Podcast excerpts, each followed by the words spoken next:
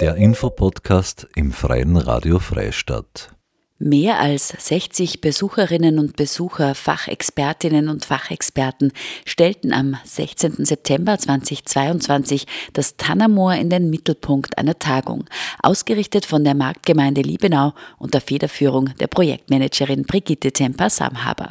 Der Moortagung lag das Interreg-Projekt Moorerlebnis Österreich-Wisocina zugrunde, das gemeinsam mit dem Verband Mühlviertler Alm und tschechischen Partnern entwickelt wurde. Das Tagungsprogramm wurde von der Interessensgemeinschaft Moorschutz zusammengestellt. Ein Dutzend Referentinnen und Referenten beleuchteten verschiedenste Aspekte und zeigten die Moore als einzigartige, schützenswerte Lebensräume, denen als Wasser- und CO2-Speicher künftig eine noch größere Rolle zukommen wird. Heute hören Sie den renommierten Moorexperten der Uni Wien, Harald Zechmeister vom Department für Botanik und Biodiversitätsforschung. Er spricht zum Thema Moorwälder, mehr als Wald über Torf. Moderiert haben Mario Pöstinger und Thomas Samhaber. Harald Zechmeister von der Universität Wien, Department für Botanik und Biodiversitätsforschung wird uns etwas über die Moorwälder erzählen. Er ist quasi ähnlich wie der Christian Schröck über die Moose, glaube ich, auch zu den Mooren gekommen und wir haben uns auch da mehr oder weniger kennengelernt, ich bei deinem Moosbestimmungskurs damals auf der Uni. Also bitte um deinen Vortrag. Danke Mario für die Überleitung. Jetzt geht es in die Niederung in der Vegetation. Es geht um Moorwälder und der Titel ist Moorwälder mehr als Wald über Torf zwei Bilder, zweimal zumindest ein bisschen Wald am linken Bild, am rechten etwas mehr. Und jetzt ist natürlich die Frage, so wie der Christian stelle ich eine Frage, wo ist jetzt der Moorwald und wo ist der Wald über Torf? Und wie können wir die beiden unterscheiden? Es ist nicht ganz einfach. Ja? Wir haben bei beiden einen Torf im Untergrund, beim rechten Bild offensichtlich sogar mehr wie beim linken wir haben bei beiden Bäumen drauf, aber wir haben eben eine etwas unterschiedliche Vegetation und die Bäume sind auch anders. Also schauen wir uns einmal an, was kennzeichnet einen Moorwald. Und ich gehe da in die Niederungen äh, der Definitionen, was ist ein Moor? Ein Moor kennzeichnet sich einmal dadurch, dass es mehr oder zumindest 30 cm Torf hat. Und jetzt bringe ich Sie in noch basalere Gründe. Was ist denn überhaupt Torf? Ich meine, Sie sind vielleicht hineingestiegen, Sie haben so einen in der Hand gehabt, so wie die Kollegin hier. Ähm, Torf sind abgestorbene Pflanzenreste, vor allem auch Tierreste, die nicht zersetzt sind. Und jetzt stellt sich die Frage, warum haben sie sich nicht zersetzt? Ja, wenn Sie in einen Laubwald gehen, wenn Sie einen Garten haben, alles, was abstirbt, sofern sie es nicht wegräumen, wird ja irgendwann zersetzt. Der Grund ist der, dass es keine geeigneten Mikroorganismen gibt. Und warum gibt es die nicht? Weil der Boden in einem Moor Wasser gesättigt ist. Ja, und wie wir wissen, ist ja im Wasser sehr viel weniger Sauerstoff wie in der Luft. Und das heißt aber umgekehrt, Torf bildet sich nur, wenn der Boden Wasser gesättigt ist. Und damit sind wir natürlich beim Stichwort Hydrologie. Der Torf wächst langsam, auch das haben Sie ja, Sie sind ja alle keine Neulinge im Bereich der Moore. Ein sehr, sehr langsames Wachstum, das im Schnitt ein Millimeter ist. In tropischen Mooren können es auch einmal zwei bis drei Millimeter sein. Gut, also wir wissen jetzt, es braucht Torf um einen Moorwald zu definieren, was uns über das erste Bild die Frage noch nicht hinweg hilft. Aber, und das ist jetzt sozusagen das Zweite, es braucht entsprechende Pflanzen, die zumindest potenziell torfbildend sind. Und da trennt sich eben jetzt der Moorwald vom Wald über Torf. Wir werden uns im Laufe des Vortrags noch beid, im, aus beiden Wäldern Pflanzen anschauen, an denen man die Unterscheidung treffen kann. Ähm, Stichwort eben Hydrologie. Der Boden in einem Moor sollte wassergesättigt sein, damit sich Torf bildet. Ähm, jetzt haben wir heute schon verschiedentlich über Fichten im Hochmoor gehört, Hochmoor, Fichtenhochmoore. Ähm, Sie werden hier auch noch andere Hochmoore oder Moore hören, sehen, auf denen Bäume stehen. Ja, jetzt was auf diesem Moor wächst, hängt auch wieder vom Wasserspiegel ab. Sind das jetzt Dorfmoose, sind es Säcken? Da kann das Wasser viel weiter an die Oberfläche kommen. Oder sind es eben Gebüsche, dann darf das Wasser zumindest nicht permanent an die Oberfläche kommen. Und ein Baum, wie Sie hier rechts sehen, braucht sehr viel mehr Raum, der zumindest periodisch nicht wassergesättigt ist. Das heißt, Bäume können im Moor nur dann wachsen, wenn der Wasserspiegel, der Grundwasserspiegel, zumindest der durchschnittliche Grundwasserspiegel, niedriger ist wie in einem baumfreien oder einem Latschen also in einem largen Hochmoor oder zuletzt in einem ähm, Säcken- oder einem Dorfmoos-Hochmoor. Ja, das ist nur eine Frage, ob jetzt ein Baum, ein Zwergstrauch oder eine Säcke dort wächst, ist nur eine Frage des Wasserspiegels. Wie hoch geht dieser Wasserspiegel? Und dort, wo wir Bäume haben, ist er nicht so hoch. Und die Ursachen, warum der Wasserspiegel nicht so hoch ist, die können verschieden sein. Das kann sein, so wie hier im Bild, weil wir eine Drainage haben. Das kann aber auch sein, weil die Niederschläge geringer sind. Ja, wenn ich im Vorarlberg bin, wo ich in Teillagen 2000 mm Niederschläge habe oder auch im Alpenvorland, ähm, da wird wahrscheinlich die Situation nicht entstehen, dass in einem ungestörten Hochmoor ein Baum aufkommt. In einer Gegend, und wir sind hier in so einer Gegend, und noch viel mehr, wenn wir weiter ins nördliche Waldviertel gehen, sind die Niederschläge nicht so hoch. Die Folge ist, dass eben dann Latschen oder sogar Bäume ins Moor kommen können. Und jetzt mache ich noch einen Grundlagenexkurs, das hat man heute halt so ein bisschen, wenn man dauernd Vorlesungen über Moore halt, aber ich denke, das ist auch wichtig, das ist nämlich wahrscheinlich den wenigsten zu bewusst. Die Moore, so wie wir sie heute haben, egal ob das das Tannermoor ist oder die wunderbare Seppelau, die sind das Produkt von Tausenden von Jahren, das wissen wir alle. Aber wann sind sie wirklich gewachsen? Die meisten Moore haben Dorftiefen, die nicht unbedingt den Jahren mal 1000 entsprechen. Und das muss uns schon bewusst sein, dass es Zeiten gegeben hat, wie das Atlantikum, wie das Subboreal, wie das Subatlantikum, wo die Klimaverhältnisse ganz, ganz andere waren wie heute. Es war viel feuchter, es war wärmer, das heißt, die Bildungen, die, die Bedingungen, dass sich Torf bildet, waren viel besser. Und ein Großteil der heutigen Moore egal ob sie jetzt abgedorft sind oder nicht, aber ein Großteil des Dorfkörpers, den wir noch, sagen wir mal, bis vor 300 Jahren hatten, der ist zu einer Zeit entstanden, die lange, lange zurückliegt. Und wir haben dazwischen Zeiten gehabt, da ist es trockener geworden und die Moore sind nicht so gut gewachsen. Und wir haben momentan oder gehen in eine Zeit hinein, wo es wärmer wird, wo die Niederschläge weniger werden. Das heißt, die Wahrscheinlichkeit eines kontinuierlichen Torfwachstums, die sinkt. Das heißt aber nicht, dass unsere Moore verloren sind. Ja? Das heißt nur, dass wir sie hydrologisch intakt halten müssen. Weil wenn das, wenn das Wetter wärmer wird, wenn die Niederschläge wärmer, äh, mehr werden und wenn dazu noch dann die tiefen Gräben kommen, dann geht es mit unseren Moorwäldern, mit unseren Mooren überhaupt in einer Gegend, wo es wenig regnet, zu Ende. Ja? Aber wenn wir sie hydrologisch intakt halten, dann können sie zumindest weiterleben, wenn auch nicht gewaltig wachsen, wenn auch nicht vielleicht diesen Millimeter im Jahr wachsen. Aber sie können weiterleben, der Torf wird weiterleben. Und um das geht es letzten Endes. Zumindest in Sachen Klimaschutz. So, nach diesem Exkurs gehen wir wieder zurück in unsere Moorwälder und schauen uns ein paar Pflanzen an, die typisch für einen Moorwald sind, die einen Moorwald von einem Wald über Torf unterscheiden. Und das sind natürlich einmal die Torfmoose, die ja so heißen, weil sie der wichtigste Torfbildner sind, zumindest die beiden oder die drei, die Sie hier sehen. Nicht alle Torfmoose bilden Torf in der Realität oder sind überhaupt potenziell torfbildend. Es ist vor allem das Magellansche, dieses wunderbare, dicke, rote Torfmoos.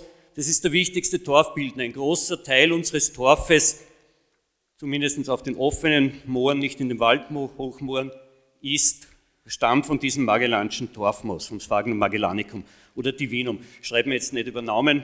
Ähm, die Nomenklatur der Moose ist ständig im Fluss, fließt noch schneller als das Wasser aus dem Moor.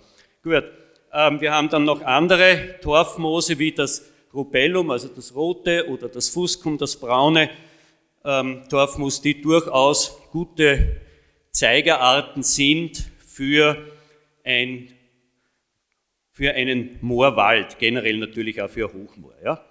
Gut, dazwischen Andromeda und so weiter, aber das lassen wir mal. Oder es gibt auch Säcken, die typisch sind, die zumindest potenziell torfbildend sind, auch wenn die rechte jetzt vielleicht Grundwasser versorgt ist, die Schnabelsäcke oder das scheidige Wollgras, das heute schon mehrfach gezeigt und auch erwähnt wurde, ist zumindest auch potenziell torfbildend.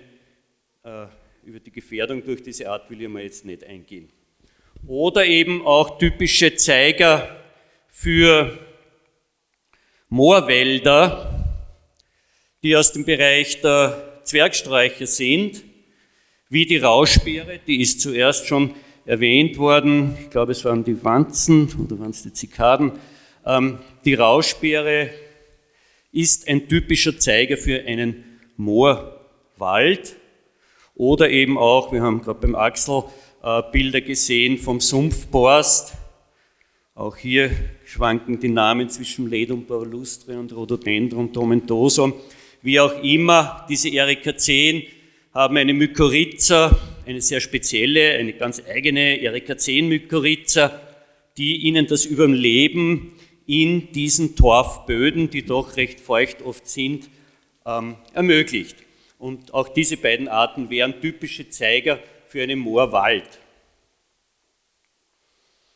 Ja, welche Bäume, und ein Wald ist ja durch Bäume gekennzeichnet, warum ich das sage, auf das komme ich nochmal zurück. Ein Moorwald, welche Bäume finden wir da? Ja, jetzt haben wir heute den Namen Spirke schon mehrfach gehört.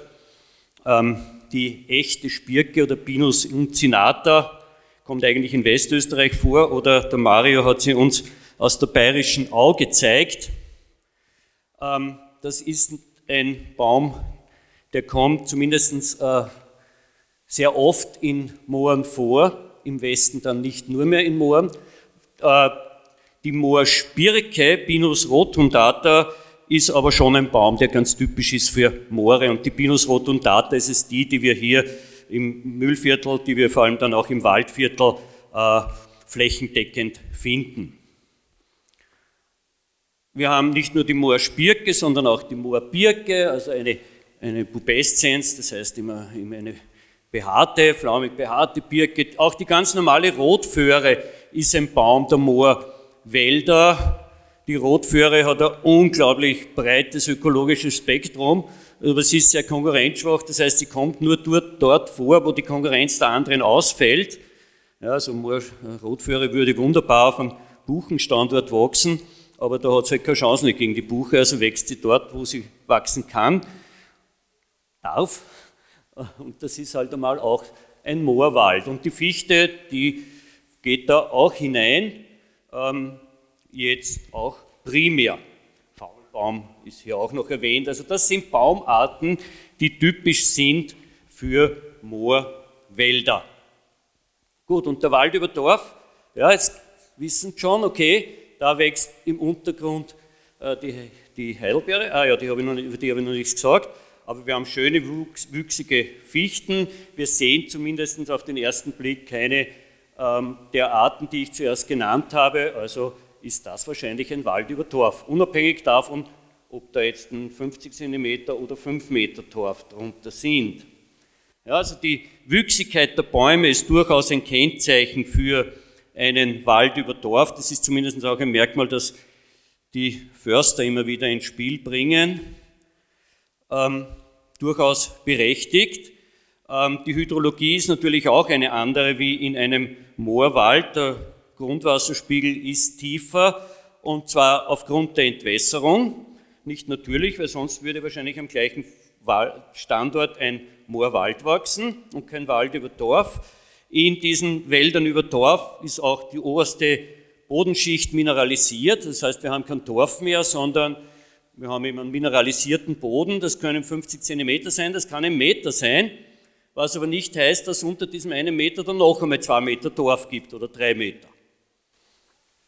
Und natürlich fehlt die torfbildende Vegetation und hier zwei Pflanzen, die wir gerne in Wäldern über Torf finden, Faune aller Art und die Heidelbeere. Heidelbeeren wachsen manchmal schon auch in einem Moorwald, ja, aber bevorzugt in Wäldern über Torf. Äh, das habe ich wieder von meinem alten Professor, dem Professor Steiner, äh, gelernt. Das war nämlich über das hat er damals dissertiert. Warum wächst die Heidelbeere nicht in einem Moorwald oder nicht in einem sauren Moor, sondern im Wald über Torf? Weil die Heidelbeere ähm, in einem sehr stark sauren Boden, muss man dazu sagen, werden toxische Ionen frei, vor allem Aluminium. Ja? Die, dieses Aluminium ist toxisch für viele Pflanzen, für die meisten Pflanzen, außer für die Moorpflanzen. Und die Heidelbeere ist eben eine Pflanze, die kann dieses Aluminium nicht draußen halten.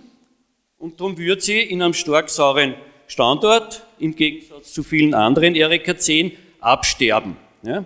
Und wenn dann eben die Heidelbeere in großer Menge vorkommt, dann weiß ich, okay, der Boden unterhalb ist vermutlich mineralisiert und ich bin nicht mehr in einem Moorwald. Gut, ja, das ist natürlich jetzt schon ziemlich plakativ, aber es ist so. Ja, wir haben schon gehört, heute auch schon mehrfach. Torf speichert Kohlenstoff, der eben, wenn er mineralisiert, dann zu CO2 wird.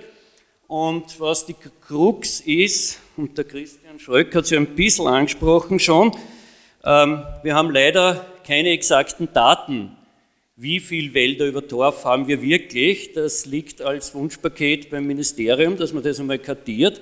Es gibt Bodenschätzungen, die, von denen wissen wir nicht, wie gut sie sind. Äh, wir können nur vom bestehenden Mooren dann aufgrund der Topografie und so weiter auf unter Umständen äh, Wälder über Torf schließen, sofern sie eben nicht durch einen Forstweg oder sonst was äh, angeschnitten wurden. Und wir wissen auch relativ wenig, wie tief die Torftiefen wirklich sind, also wie viel Tonnen, tausende Tonnen CO2 äh, lagern unter diesen Wäldern über Torf. Ja? Und ja, das habe ich im Prinzip schon gesagt, dass eben, wenn der Torf austrocknet, dann kommt Sauerstoff hinein und dann tun die Mikroorganismen wieder das, was sie normalerweise tun, sie mineralisieren und setzen dabei CO2 frei. Also die Moorwälder sind schon, äh, die Wälder über Torf sind schon ein gewisses Problem, das es in Zukunft zu diskutieren gibt und gerade äh, vielleicht auch mit der CO2-Bepreisung und so weiter wieder ein Thema wird. Gut, aber gehen wir zurück zu den Moorwäldern. Das sind ja, wir sind ja auf einer Moortagung und schauen uns weiter die Moorwälder an und da habe ich sie einmal in ein paar Gruppen unterteilt, in die primären Waldhochmoore, dann in die Moorrandwälder und in anmoorige ähm, Wälder. Primär heißt, das ist ein natürlicher Standort, da wurde die Hydrologie nicht oder kaum verändert. Ähm, das ist sozusagen ja, ihr ursprünglicher Standort, Moorrandwälder. Das kann natürlich auch ein primärer Standort sein, aber gerade hier in der böhmischen Masse sind sie meistens sekundär entstanden. Das heißt, es sind irgendwo Drainagegräben gezogen worden, die entwässern und dadurch wurde zum Beispiel, wie im Almtaner aus einem Largen Moor ein, ein Moorwald. Ja, das ist wahrscheinlich, sind das die meisten Flächen, die wir sehen. Gut, schauen wir uns ein paar Beispiele an. Eines meiner Lieblingsmoore, das im Rottal, du hast das halt schon Gut, nein, das war der Axel kurz erwähnt. Gut, also wir haben hier primäre Waldhochmoore. Das hat der Axel schon erwähnt. Das habe ich damals im Zuge dieses Konrad-Projekts entdeckt. Das war völlig unbekannt. Ich bin jahrelang mit dem Kollegen Steiner für, die, für den Moorschutzkatalog durch Österreich gezogen. Wir haben die Fläche nicht gefunden damals. Ähm, das ist wirklich ein primärer, ein primärer Moorwald. Das ist wahrscheinlich sogar ein Hochmoor, ein baumbestandenes Hochmoor. Wir haben im Untergrund fast flächendeckend äh, das Magellanicum, also dieses dorfbildende ähm, Torfmoos, auch andere Torfbildner. Wir sehen auch hier wieder den Sumpfborst. Also im Litschauer Ländchen dürfte es als einzigen als einzige Region in Österreich wirklich solche primären Waldhochmoore geben. Zusätzlich natürlich ist auch schon erwähnt worden, ist das Moor wahrscheinlich als eine der ganz wenigen Flächen in der böhmischen Masse noch nie abgetorft worden. Es ist ein kleiner Bereich, den jetzt nach der Naturschutzbund ähm, gekauft oder gepachtet hat. Rundherum sind sekundäre Moorwälder, also es ist ein, ein wunderbarer Wald eigentlich. Ja.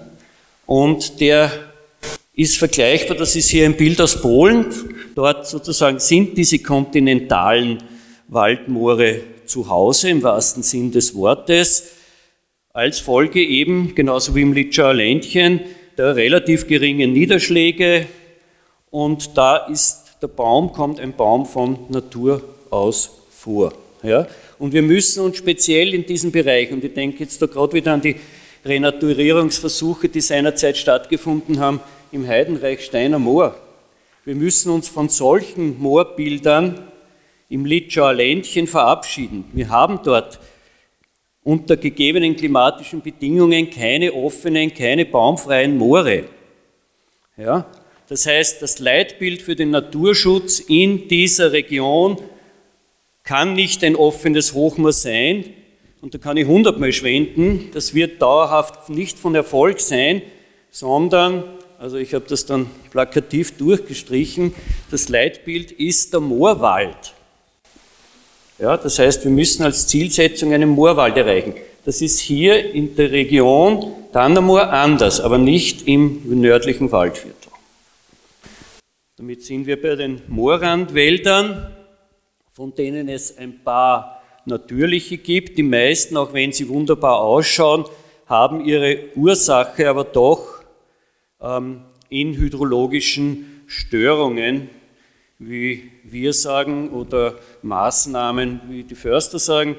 Ähm, ja, also das heißt, das wären Flächen, wo ursprünglich vielleicht ein Latschenhochmoor wäre, ähm, wo aber dann aufgrund des sinkenden äh, mittleren Grundwasserspiegels die Bäume eindringen können. Wir haben noch, nach wie vor im Untergrund äh, flächendeckend torfbildende Vegetation. Wir haben die Rauschbeere, also es sind wirkliche Moorwälder, aber eben nicht primär, sondern sekundär. Ähm, das sind zwei Bilder von natürlichen Moorrandwäldern. Christian Verse Ah, nein, das ist eh von mir. Ich habe ursprünglich ein Bild von Christian, das kommt nachher erst. Äh, das sind zwei Moorrandwälder, eines aus der Steiermark vom Rotmoos, dem wahrscheinlich schönsten Hochmoor in Österreich, und ähm, dem, schon wieder, äh, das Weichselbodenrotmoos ist das, ja, das ist ein wunderbar konzentrisches Hochmoor, steht 10 Meter über dem Boden, also klassisch urglasförmig mit einem randlichen äh, Fichtenmoorwald, absolut primär, genauso wie äh, ein ähnliches Bild haben wir heute schon gesehen aus der Seppelau, sogar die oberösterreichische Seite, wo dieser schöne ähm, Bazaniopicetum, Peitschenmoos, Fichtenwald, aber ein primärer natürlicher ähm, Fichtenbestand, ein Moorwald. Ja? Also in den Randgehängen der Hochmoore haben wir primäre ähm, Moorwälder und da ist auch die Fichte natürlich. Ja? Also da hat die Fichte auch auf 700, 800 Meter oder im Weichselboden noch niedriger einen natürlichen primären Standort. Gut, Birkenwälder, ich habe die Birke zuerst erwähnt, ähm, sind auch häufig Moorwälder. Birkenwälder bilden oft dann schon den Übergang zu den Bruchwäldern. Ja, da müssen wir ein bisschen unterscheiden.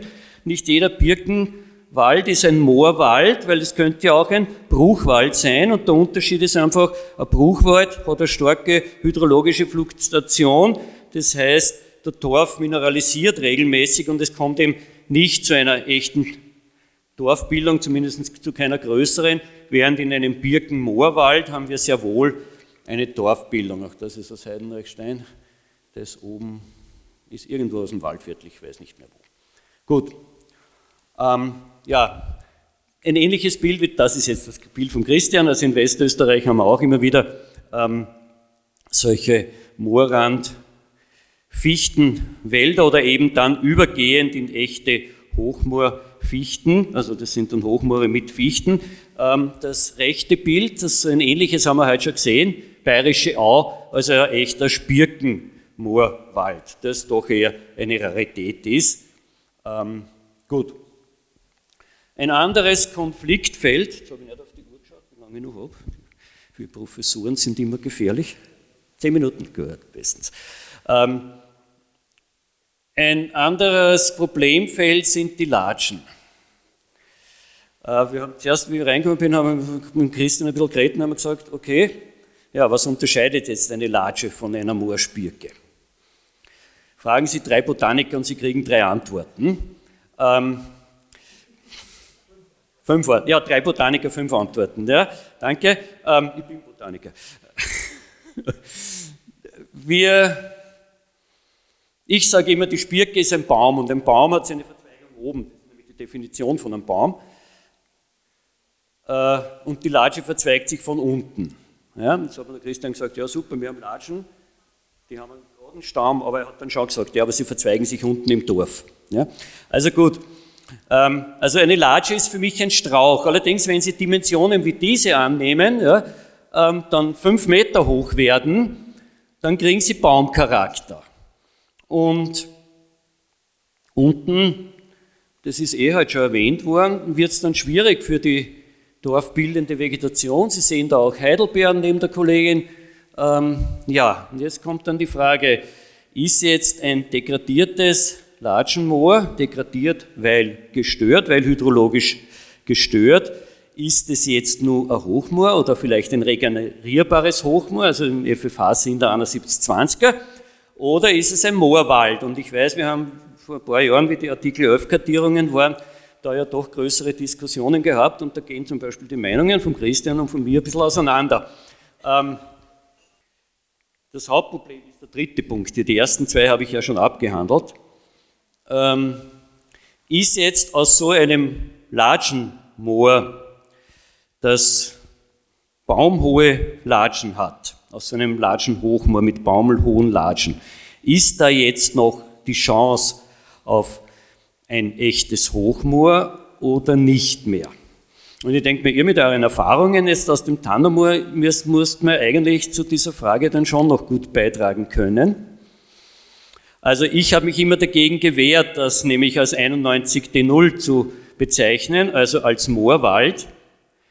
Ähm, man hat es oft vielleicht auch deswegen zum Moorwald gemacht, weil das halt der Moorwald ein prioritärer Lebensraum ist und der 7120er nicht.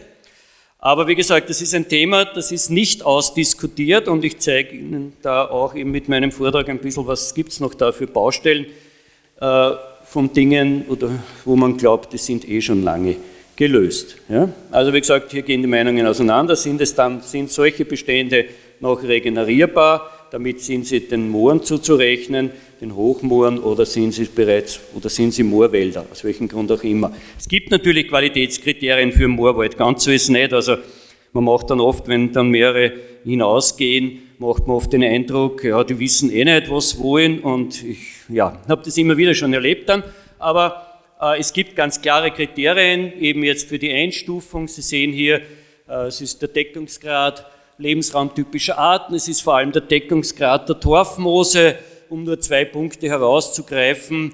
Störungszeiger, wie sind die, wie schaut es mit der Hydrologie aus, das sogenannte Killermerkmal. Ähm, also man kann dann sozusagen in Moorwald schon sehr gut differenzieren, auch ja, okay, das ist ein guter, vielleicht ein primärer oder eben bei den äh, hydrologisch gestörten, wie stark ist die Störung, welches Qualitätskriterium entspricht dieser Wald noch.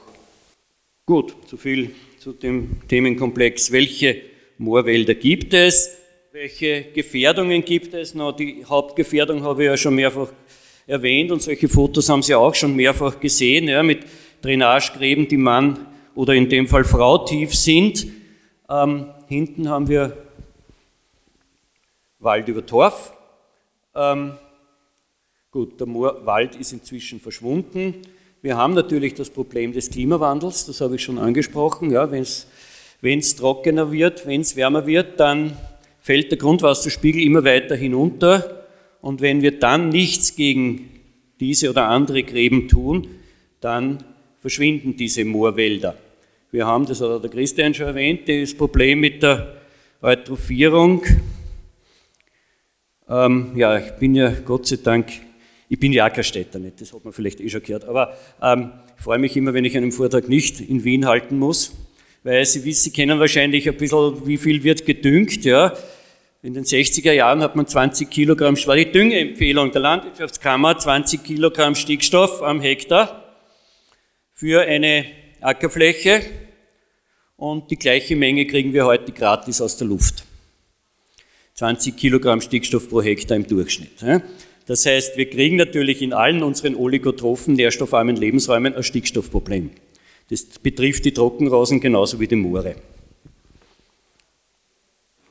Auch das wird leider zunehmend ein Thema. Ich glaube, das ist eh schon lang vom Tisch, aber es werden nach wie vor Wälder gekalkt, was natürlich mikrobieller Katastrophe ist. Natürlich eine Folge auch für die Pflanzen, die drüber sind.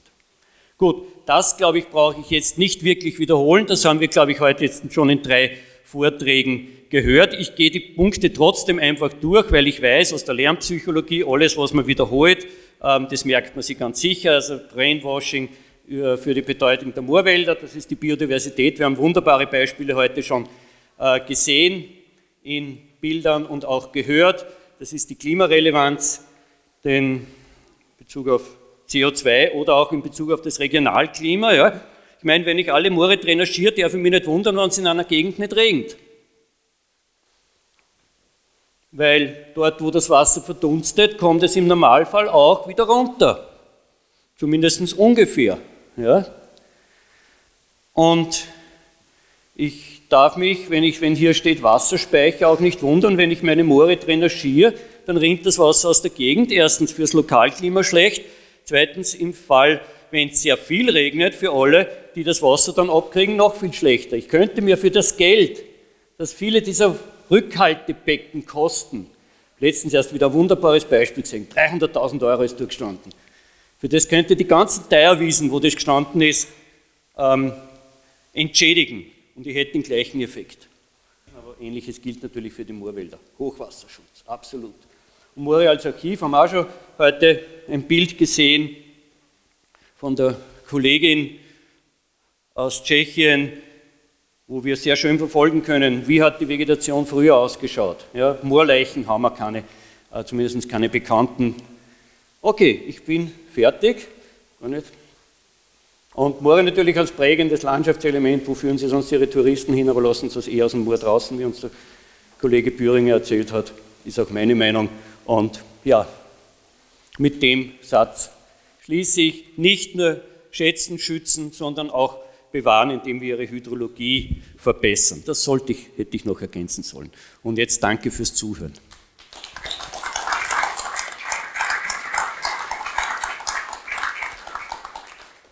Ja, danke Harald für den Überblick und auch die Gegenüberstellung und auch, dass es noch kontroverse Themen zu diskutieren gibt und geben wird, auch künftig. Äh, gibt es Fragen an Kollegen Böhringer? Zechmeister bzw. Kollegin Schlosser. Ja, Harald, also ich denke gerade die Unterscheidung zwischen Wald auf Dorf und Moorwald ist ja rechtlich extrem relevant. Ja? Wir wissen alle, dass Moorwald ist durch eine Entwässerung eines Moorwaldes, ist durch das Naturschutzgesetz verboten. Bei einem Wald auf Dorf haben wir kein Problem. So, und wenn wir jetzt dran denken, dass wir natürlich ein Problem haben, weil wir Dorf haben, weil CO2 freigesetzt wird und so weiter und so fort. Ich meine, wie gehen wir damit um? Entschuldige. Die zweite Frage, ähm, geben wir sozusagen die Wälder auf Dorf auf oder wäre es so, de facto möglich zu sagen, da können wir auch eine Verbesserung äh, dieser Situation durch Restaurierung oder so herbeiführen? Ich glaube, die, die, die, zwei Fragen spielen zusammen. Ja. Also ein Instrumentarium, das uns helfen könnte, die Wälder über Torf zu bewahren, liegt indirekt in der, in der Moorstrategie drinnen. Ähm, Stichwort CO2-Bepreisung. Wenn man das auf diese Wälder ausdehnt, dann hat man gute Chancen, auch diesen, diesen Torf und diese, ich sage nicht Gigatonnen, weltweit vielleicht schon, aber diese vielen, vielen tausend Tonnen CO2 äh, zu bewahren. Aber ich sehe sonst keinen anderen Weg, weil die Waldbesitzer wollen den Wald bewirtschaften. Ich denke, ähm, ja, wird's einen gewissen, äh, gibt es natürlich ein gewisses Recht darauf. Ähm, andererseits die Gemeinschaft leidet, wir alle leiden unter, dieser, unter diesen CO2-Emissionen und das müsste schon eine entsprechende Beachtung finden. Das heißt, es muss auch hier heißen, man muss wahrscheinlich wieder etwas Geld in die Hand nehmen. Wie viel das ist, da, da, da, da sage ich nicht meine persönliche Meinung. Ähm, aber ich denke, es muss hier schon, die, die, diese Wälder müssen mit einbezogen werden. Und in der Moorstrategie sind ja die Flächen, geht es ja, geht's ja um Dorfböden. Ja? Und das sind Dorfböden unter Ackerflächen, die enorm viel emittieren. 30 Tonnen am Hektar im Jahr und dann haben wir die, die, die Wiesenflächen, die ein bisschen weniger emittieren und dann haben wir die Wälder, die noch ein bisschen weniger emittieren. Aber sie emittieren. Ja? Und es ist gescheiter, da steht ein Fichtenforst draus, als ich mache Wiesen oder einen Acker draus. Ja? Aber trotzdem geht laufend CO2 verloren. Ja? Und darum denke ich schon, muss sich der Gesetzgeber, müssen wir alle, weil wir sind ja letzten Endes das Gesetz oder zumindest die, die mit ihrem Kreuzer irgendwas bestimmen können. Aber jedenfalls, ähm, wir müssen uns da schon was überlegen auch. Ja? Christian hat die Zahl von 1 bis 2 Prozent. Ich glaube, es ist mehr. Ja? Er hat ja auch gesagt, es ist wahrscheinlich mehr der Gesamtemissionen, der Gesamt-CO2-Emissionen äh, Österreichs. Ja? Also meine Schätzung liegt bei 3 bis 4 Prozent. Und da, das, das, muss, ja, das muss uns allen etwas kosten und auch natürlich den Waldbesitzern, die ja jetzt dann gleich zum Reden kommen. Ich habe heute in meinem Vortrag in die Richtung schon ein bisschen was angemerkt, äh, dass die Moore zu klein sind, um sie wieder zu vernässen. Und da geht es jetzt nur, nicht nur ums Offenland, da geht es natürlich auch um die angrenzenden Wälder. Und wir waren ja letztes Jahr im Waldviertel beim Bummermoos und da haben wir schon ein Paradebeispiel gesehen, dass ich eigentlich das, nicht das Optimum aus der Wiedervernässung rausholen kann, weil ich die randlichen Wälder nicht einbeziehe. Und bei den Umsetzungsprojekten, die derzeit in Österreich in, in Planung sind, äh, haben wir jetzt mehrere Beispiele, wo wir genau diesen Punkt angehen und eben die angrenzenden Grundbesitzer ins Boot holen wollen, um genau eben solche Projekte durchzuführen. Das ist also nicht nur äh, ein Thema, was jetzt den Klimaschutz betrifft, sondern es geht eigentlich äh, deutlich darüber hinaus, auch was die Naturschutzziele und den langfristigen Erfolg betrifft. Da müssen wir uns deutlich weiterentwickeln, sonst wird es genau in diesen Gebieten, wo wir mit zu wenig Niederschlägen kämpfen, nicht gut gehen. Entschuldigung, wenn ich vielleicht nicht aufpasst habe, aber was wäre jetzt die Handlungsempfehlung für Wald über Dorf? Äh, wachsen lassen, vernässen oder eben wie es so schön heißt, wir tun dort nichts als Käfer züchten, weil die Bäume sind ja nicht vital. Also was, was wäre die Handlungsanleitung? So, bitteschön. Wie ich gesagt habe, kann man Torf nur erhalten, wenn er feucht ist. Ja? Und das sollte, das sollte man anstreben. Und bis es soweit ist, sollte man den Wald darüber nicht wegräumen. Aus der Reihe Blickrichtung Moor zur internationalen Fachtagung in Liebenau hörten Sie den renommierten Moorexperten der Uni Wien Harald Zechmeister mit seinem Vortrag Moorwälder, mehr als Wald über Torf. Die Fachtagung Blickrichtung Moor fand am 16. September in Liebenau statt. Der Moortagung lag das Interreg-Projekt Moorerlebnis Oberösterreich Visocina zugrunde, das gemeinsam mit dem Verband Mühlviertler Alm und tschechischen Partnern entwickelt wurde. Das Tagungsprogramm wurde von der Interessensgemeinschaft Moorschutz zusammengestellt. Diesen und weitere Vorträge von der Fachtagung können Sie auch in unserem Online-Archiv nachhören.